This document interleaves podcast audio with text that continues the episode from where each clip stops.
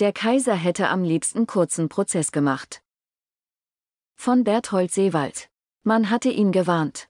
Franz von Sickingen, einer der führenden Reichsritter, war Martin Luther kurz vor Worms, in Oppenheim, entgegengeritten und hatte ihn bekniet, auf einer sicheren Burg Zuflucht zu suchen.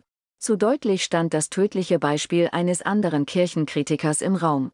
Auch dem böhmischen Theologen Jan Hus war 1414 für das Konzil in Konstanz freies Geleit vom König versprochen worden.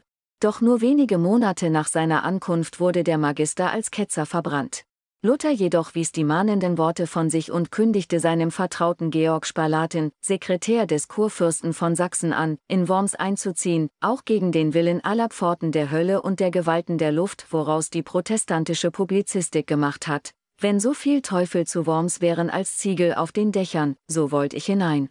Denn in Worms tagte der Reichstag mit dem neu gewählten Kaiser Karl V. auf dieser bedeutendsten Bühne des Heiligen Römischen Reiches wollte sich der Wittenberger Theologieprofessor zu seiner Überzeugung bekennen.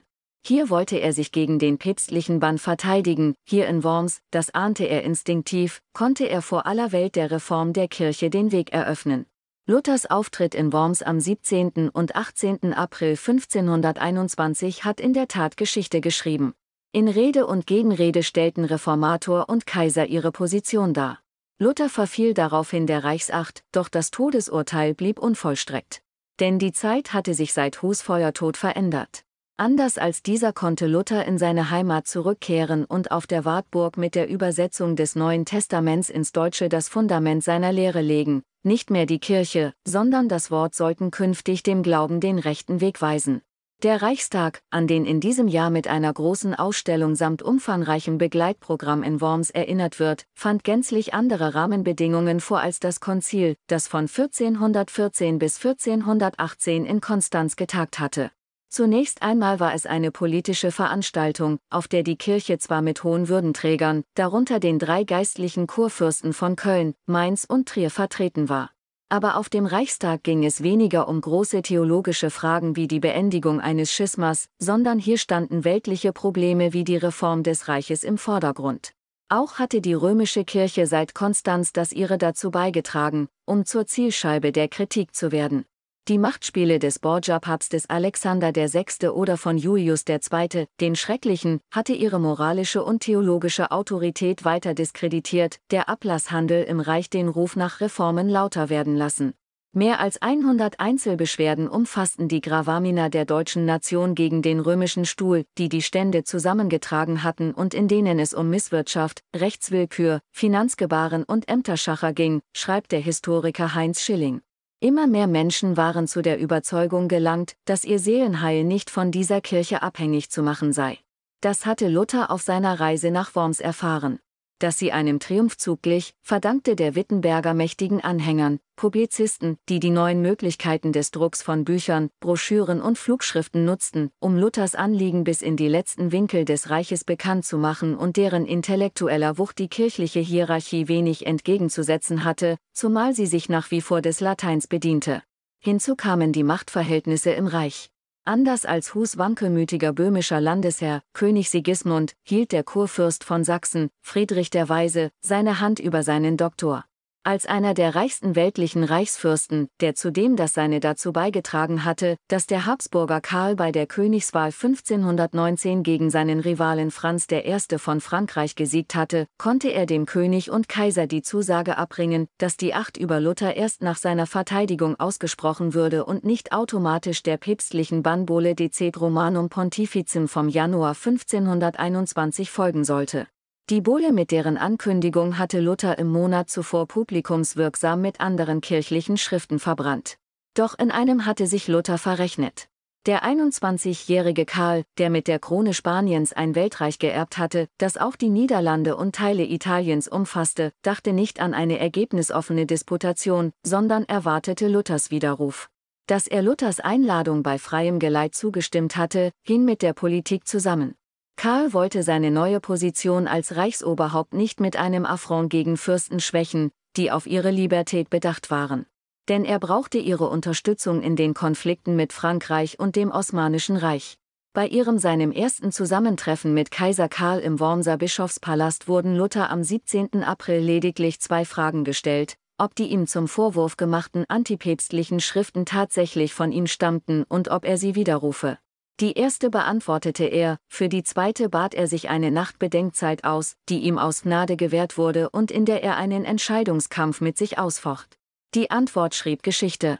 Luther, in der Kluft eines Augustinermönchs mit Ledergürtel und ungewöhnlich großer Tonsur, beließ es nicht bei Ja oder Nein, sondern hielt, zunächst auf Deutsch, das Karl nicht verstand, dann auf Latein, eine kurze Rede, wenn ich nicht durch Schriftzeugnisse oder einen klaren Grund widerlegt werde, denn allein dem Papst oder den Konzilien glaube ich nicht, da es feststeht, dass sie häufig geirrt und sich auch selbst widersprochen haben, so bin ich durch die von mir angeführten Schriftworte bezwungen.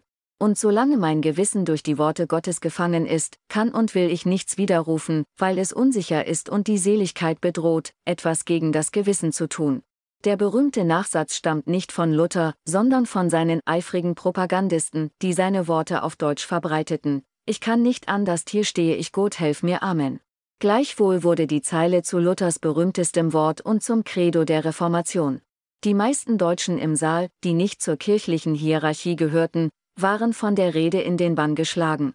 Das galt auch von der Menge außerhalb, der der Inhalt übermittelt wurde und die unmittelbar nach Ende des Verhörs ein Großgeschrei erhob, schreibt Schilling über eine der denkwürdigsten Szenen in der Geschichte Deutschlands und der lateinischen Christenheit.